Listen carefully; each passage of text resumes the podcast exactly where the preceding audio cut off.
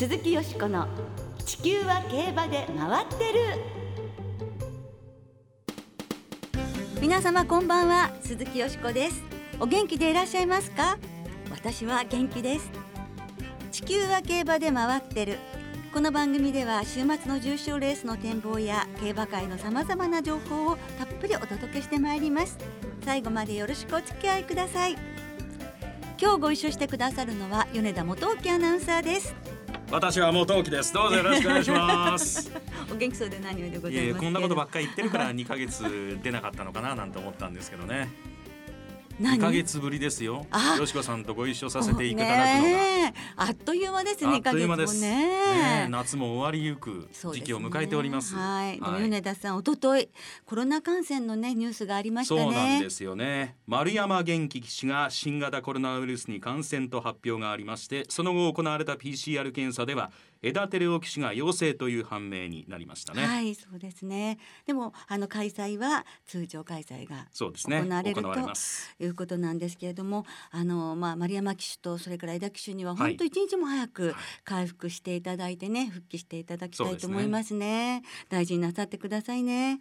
そして私たちも、ええ、もうとにかく感染対策、はい、自分にできることはしっかりしていきたいですね。毎日地道なことをできるだけやると、はいいうところに尽きると思います、はい、そうですね。皆さんもぜひあのご注意くださいますようにお願いいたします。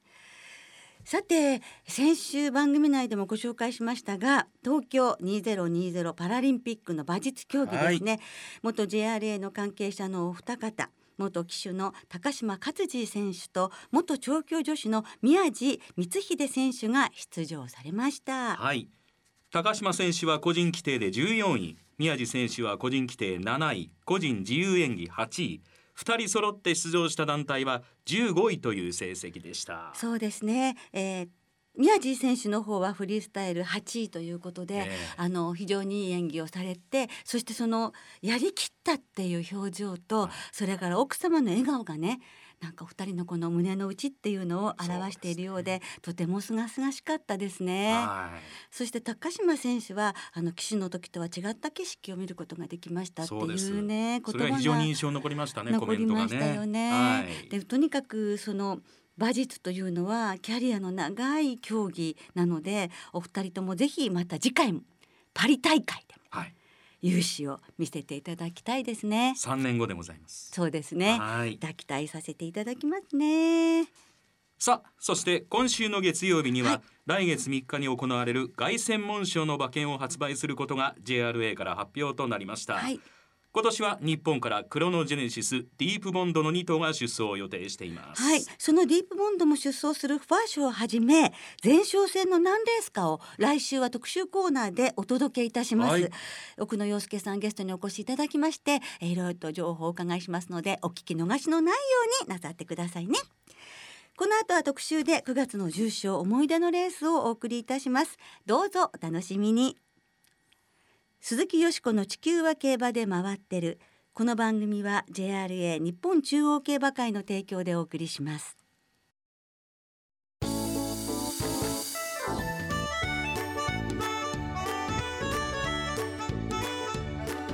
鈴木よしこの地球は競馬で回ってる。9月の重賞思い出のレース。今週は9月に行われる重賞レースなどの中から、はい、リスナーの皆さんの思い出のレースそして私が特に印象に残っているレースご紹介してまいります。はい。9月は今週末まで新潟小倉札幌の3つの競馬場で開催です。来週からは中山と中京で2つの競馬場での開催が始まり再来週は月曜の祝日敬老の日まで3日間連続開催となります今月の重賞競争は障害も含めて11レース行われます。はいもういよいよねやっぱりもう9月秋の G1 に向けて。トライアル始まりますからね。本当ですね9月な、そうそう今年は10月ですもんねスプリンターズステークスもね。そうですね、えー、そっか本当にもうトライアルって感じですよね、はい、さあ。さあ。それでは9月に行われるレースについてリスナーの皆様からいただきました思い出のレースご紹介いたしましょう。はいたくさんいただいております。はいどうもありがとうございます桃蔵さんです。9月の思い出のレースは2017年のオールカマーです。ルージュバックファンの私は生で彼女を見る最後の機会になるかもしれないと思い東北から高速を飛ばして中山競馬場に向かいました、はい。勝てるかどうかはともかく彼女の一生懸命の走りを見たかったのです。ゴールの瞬間飛び跳ねて喜びました。ここまで勝利を喜べる馬に出会えたことは私にとってかけがえのない経験ですといただいています。炎の男さん9月の思い出のレースは1992年9月13日の京王杯オータムハンデです。上がり最速の足で差し切ったのが10番人気上村博之騎手の都市グリーンどうだと言わんばかりのガッツポーズが印象に残っています、武田真美子さん思い出のレースはアーネストリーが勝った2011年のオールカマーです。単勝1.4倍と断然の1番人気で出走。勝ちタイムはレースレコードの2分11秒2で重賞5勝目となりました、万年係長さん2002年のシンボリクリスエスが勝利した神戸新聞杯です。ダービー2着以来のレースでしたが岡部幸雄騎手の鞍上で余裕の勝利。その後藤沢和雄調教師の判断で秋の天皇賞へ。素晴らしい選択でした。その藤沢調教師も引退まであとちょうど半年になりました大きな舞台の表彰式で手綱が取れますようにこれからも応援したいと思います、平成生まれの薮くんさん思い出のレースは2002年のファインモーションが勝ったローズステークスです。もしかしたらエアグルーブより強い牝馬が現れたのかそんな気持ちにさせてくれた一頭でした。なるほどね。そしてポカポカ湯たんぽさん思い出のレースは2018年ブラストワンピースが勝った新潟記念です。横綱相撲のレースでした。しかしこの年の有馬記念を勝つことはこの時は想像できませんでした。ね。さらには福井のフッキーさん。思い出のレースは2004年キングカメハメハが勝った神戸新聞杯。NHK マイルカップ日本ダービーを圧倒的な強さで勝ったキングカメハメハの秋初戦。当たり前のように差し切りました。しかしレースの数日後に先駆権炎発症で引退。秋の天皇賞ではゼンノロブロイとの勝負が見たかった。翌年にはディープインパクトが三冠馬になるのですがディープとも名勝負を繰り広げたことでしょうといただいています。本当にそうですね、えああ私同じことを思ってました。ええ。ゼンノロブロイトでうん。早く同じレースで走ってほしいって、ええええそういう思いでしたよ。そうですね。ねえ。だから皆様からね本当今回もたくさんいただいてありがとうございます。ます。皆様のこう思い出を伺うと私たちもああそうだったそうだったって自分のねこともこう重ねられるような気がして本当に皆さんありがとうございます。それでは今日は福井のフッキーさんの思い出のレース2004年神戸新聞杯の実況録音お聞きいただきましょうカメハメハ。前からは5番手に上がってきました。その後にハーツクライ第4コーナーから直線。グレートジャーニー先頭。外に持ち出した。キングカメハメハ。キングカメハメハ。その内からは KI ガード。ハーツクライが今5番手ぐらいちょっと伸びがありません。先頭今度はキングカメハメハ。KI ガード。内はグレートジャーニーの粘り込み。外からはハーツクライようやく追い込んできたが先頭はキングカメハメハ。KI ガードが2番手。3番手はハーツクライか先頭はキングカメハメハ圧勝五輪。ダービー馬秋初戦を無事に勝利で飾りました。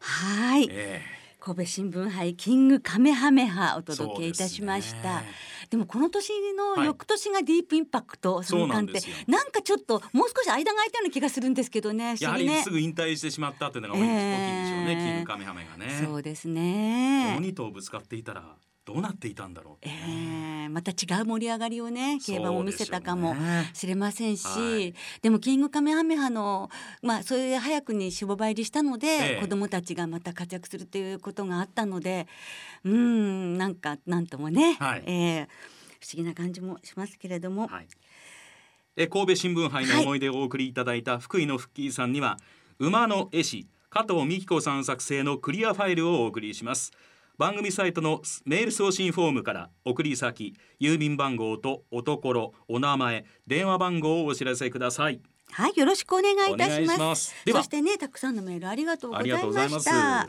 さあよしこさんの思い出のレースもご紹介いただけますか、はい、あの私が選んだのは2003年のローズステークスアドマイヤグルーヴが勝ったレースなんですけども、はい。まあこれはアドマイヤグルーヴが初めて勝った重賞レースなので、ええ。あのこのレース自体にも思い出はあるんですけれども皆様もうすでにご存知の通り今週本当にもう突然悲しみのね訃報が流れました、ドゥラメンテがなんと9歳で大腸炎で急死してしまいました。でアドマヤグルーブの息子ということになるわけですから、まあ、またそういう意味もあってこのレースにしました。はいまずはでは2003年のローズステークスお聞きください。各馬4コーナーカーブ。先頭はヤマカツリリー。まだリードが6馬身7馬身。ヤマカツリリー1人旅。まもなく400あとは2番手大きく離れましてスティルインラブが上がってきました。その後に外からはヘブンリーロマンスとさらにはベストアルバムアドマイヤグループは内に突っ込んでいる。先頭ヤマカツリリー頑張ってる。ヤマカツリリー先頭だ。あと2番手にはスティルインラブとベストアルバム。力はピースオブワールドとアドマイヤグルーヴ追い込んでくるが逃げる逃げる。ヤマカツリリー追ってきた。アドマイヤグループ外からはベストアルバム突っ込んでくるが先頭はアドマイヤグルーヴ差し切って2番手ヤマカツリリーアドマイヤグルーヴゴールインアドマイヤグルーヴはいそしてこの後秋華賞は2着スティルインラブでしたもんね、ええ、ライバルが。そうですねそしてその後のエリザベス女王杯勝って翌年も勝つという活躍を見せていくんですが、はい、ちょっと道にそれるんですけどね。このローズステークス今聞いていただいた4着がピースオブワールドなんですよ、はい、でピースオブワールドっていうと先週ね日曜日にインコントラーレ、はい、子供が勝ったんです、えー、ダピースオブワールドも本当に息の長いお母さんそうですよね。だなっていうことをね、はい、思いましたのでちょっと付け加えさせていただきます。わかりました。はい。アドマイヤグルーヴはね残念ながら2012年の10月31日に、えー、死亡してしまいまして本当ドゥラメンテが生まれてすぐだったわけなんですけどで、ね、えー、でもこのドゥラメンテがアドマヤグループの子供としてはただ一頭のその守護馬になった馬ですので、はい。もうできるだけ長生きしてたくさんの子供を出してほしいと思っていたので、えー、とにかくニュースを聞いた時にはもうあまりのこあまりに突然だったので、えー、びっくりしたのともう本当胸が張り裂ける思いでした。もう皆さんそういう思いだったと思います。はい、この血統表を見ていただければわかるんですけれどもキングカメハメハがお父さんですね。でまあ先ほど神戸新聞杯を紹介しましたけど、はい、そのキングカメハメハがお父さんでアドマイヤグルーヴがお母さんそのお父さんがサンデーサイレンスです。おかそのアドマイヤグルーヴのお母さんがエアグルーヴでその父がトニービンそしてお母さんがダイナカールさらにそのダイナカールからノーザンテイストシャダイフェザー。でそのシャダイフェザーのお父さんがガーサントということで5頭のチャンピオンサイヤの血が流れてるし、ダイナカールからエアグループっていうその素晴らしい品形もあるということで、あ間違いなく日本近代競馬の決勝ですし日本の宝でこれからどれだけの活躍馬を出してくれるだろうかってまあ一人のダイナカール決闘ファンとしてね、はい、ものすごく期待していたので残念です。ですね、どうですか米田さんは？やはり皐月賞の、はい、あの末足ですよね。うん、そうですね。あれは本当に瞬く間に差し切るとはこのことがっていうようなね、はい、足だったんで非常に驚きました。そうですね。で今回はあのドラメンテが本当休止してしまったのでたくさんのメール届いてるんですよね。本当にたくさんいただいております。はい、ご紹介しましょう。グルーブさんです。ドラメンテは母のアドマイヤグルーブからの思い出があります。はい私が競馬を好きになって初めて肩入れした馬がアドマイヤグルーブでしたそのお母さんからこんなにも素晴らしい二冠馬が誕生するなんて感動しました。競馬は血のロマンだとも言いますがそれを体現してくれたのが私にとってはドゥラメンテです。お母さんも早く亡くなってしまいましたがまさか彼もこんなに早く行ってしまうとはどうぞ安らかにといただいております。金宮23さんからです。ずっと勝ち馬投票をしていましたが昨年一口馬主に興味を持ちさまざまな検討を重ねた結果たどり着いたのがドラメンテ3区の牝馬でした。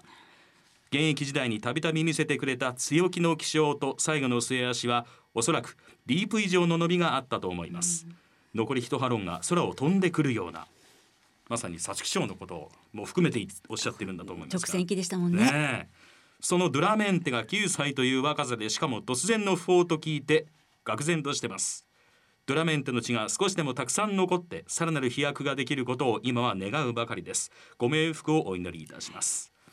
私が一口話のドラメンテの3区の名はミーナ・ティエルナ可愛い少女という意味です。ということですね。もう応援します。はい。ごぼう抜きさん。ダイナカールはお気に入りの牝馬でその子エアグルーブアドマイアグルーブと POG で追いかけた決勝がドラメンテでした大きな期待を裏切る初戦に始まってダービーを取るまでのドキドキハラハラ。もちろんダービーは府中で応援してたのですが強いが感動を上回りました。パドックでも馬場でも俺に勝てるわけないだろうという態度でしたよね。でしたね。これから日本競馬を引っ張っていく子が出るのを楽しみにしていました。本当に残念です、野茂04133からです競馬を初めて間もなくの日本ダービーでドラメンテを本命にした3連単が的中。これが初めての3連単馬券の的中でした。それ以来ドラメンテを応援し続けて引退後守護馬になっても POG も含めてドラメンテ3区を応援しています。王健さん。その名の通り荒々しく強い競走馬でしたね。父であるキングカメハメハを彷彿とさせるダービーの勝利は圧巻の一言。同期の北さんブラックの活躍を見てもドゥラメンテがどれだけ強かったのかは想像に難くないでしょう。宮岡香織さんドゥラメンテがいなくなったこと全然受け入れられないでいます。ひいおばあちゃんから続く G1 決闘に現れた王子様。自分の宿命を理解したような圧倒的でどこかけなげな強さは他の有名な馬たちとは一線を画せるものでした。競走馬としてももっと活躍してほしかったたらればだらけのドゥラ。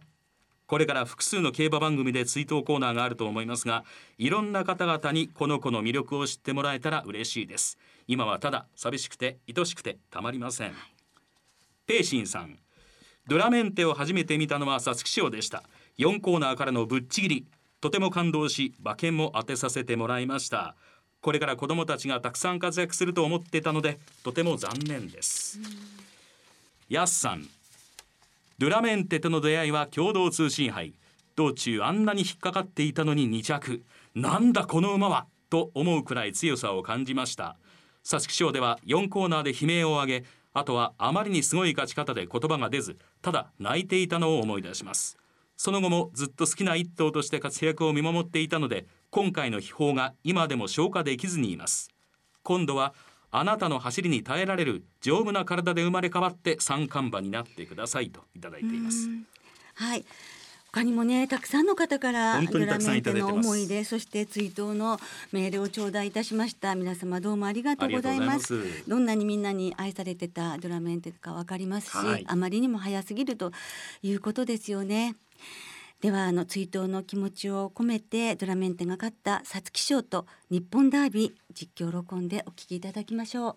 ブライトエンブレムが4番手に上がって第4コーナーから直線大外に出した2番のドゥラメンテ8番のサトノクラウンはまだ中段。さあ直線に向いて今度は5番のリアルスティールが先頭か200を切りました。食い下がるクラリティスカイ。2頭の間盛り返す7番のキタサンブラック。外から2番のドゥラメンテ。ドゥラメンテこれはすごい。一気に抜けたドゥラメンテゴールイン2着5番リアルスティールその後3馬身遅れて7番キタサンブラック1番ブライトエンブレム3着争いでした。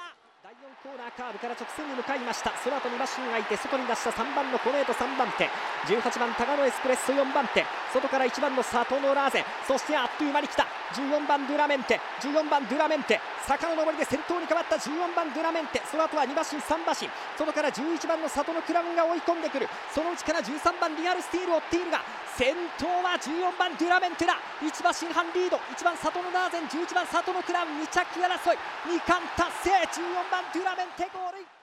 はい、もう皐月賞もね、はいはい、ダービーも本当に強さを見せてくれましたよね。ダイナカール、エアグルーブ、アドマイアグルーブ、そしてドラメンテとこの品系だけでもダイナカールから母と子4代にわたってええ G1 制覇って、多分他にはいないと思います。いないそれぐらい大変な偉業だったと思います。もう早すぎますよ。でもねそうですね。子どもたちの活躍そして子どもたちが血脈をつないでくれることを心から祈っております。どうぞ安らかに。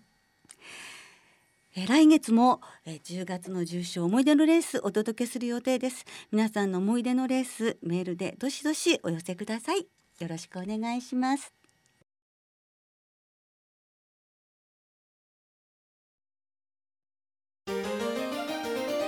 鈴木よしこの地球は競馬で回ってる。ここからは週末に行われる重賞を展望していきましょう。いやいやその前にですよ、はい。先週はい。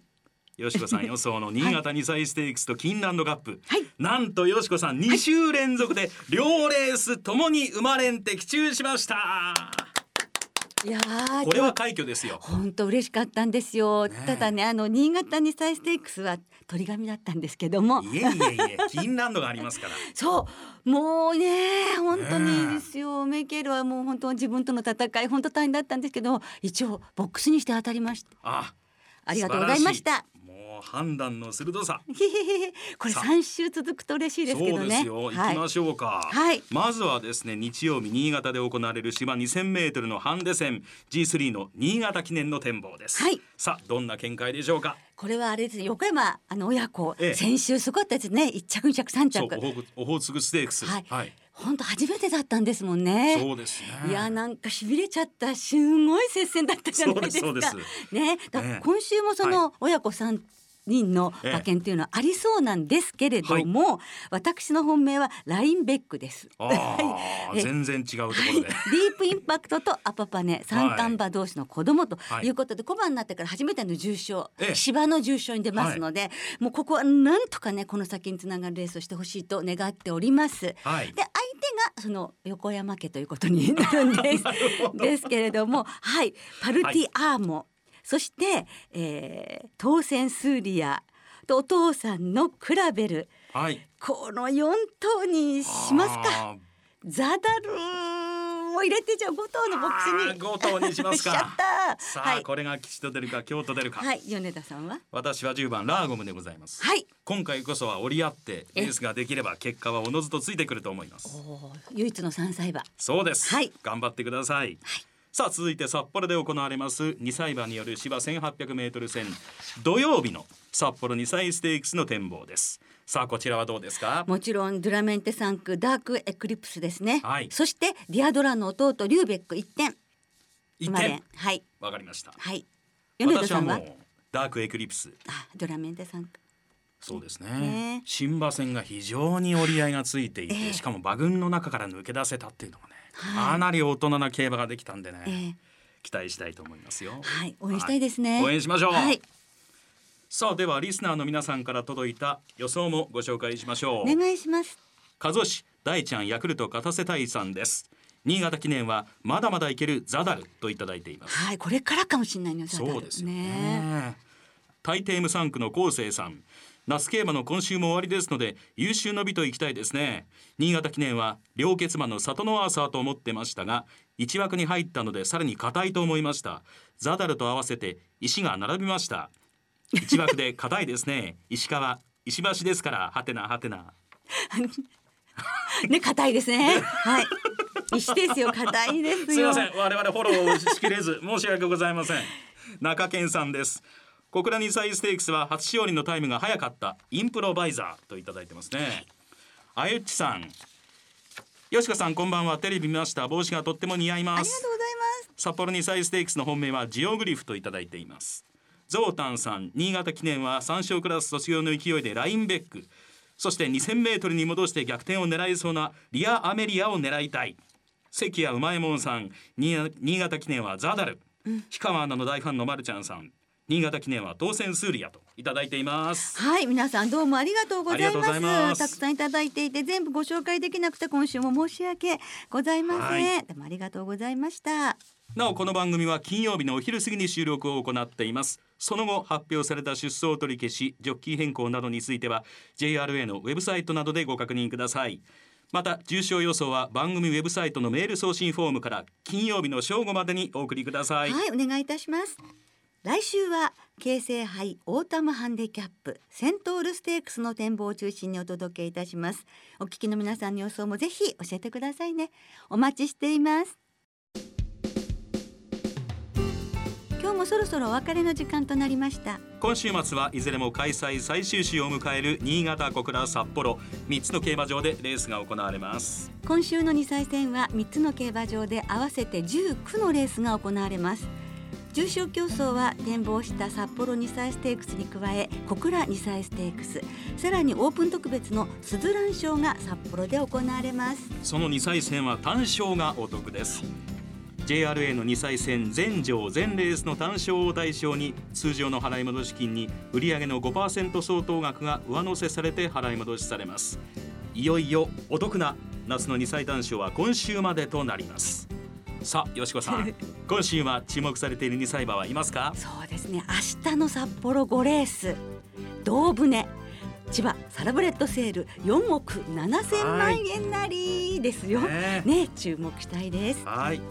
そして今週は3つの競馬場ともに事前にネット予約で指定席を購入された方だけがご入場いただけますパークウィンズウィンズエクセルは事事業所ごとに営業日時発売レース等を制限して営業されます詳しくは JRA のウェブサイトなどでご確認くださいはい、よろしくお願いいたします。ね、いよいよ夏競馬最終週となりました。コロナ対策バッチリなさって週末の競馬存分にお楽しみください。お相手は鈴木よしこと。米田元樹でしたまた来週元気にお耳にかかりましょう。鈴木よしこの地球は競馬で回ってる。この番組は JRA 日本中央競馬会の提供でお送りしました。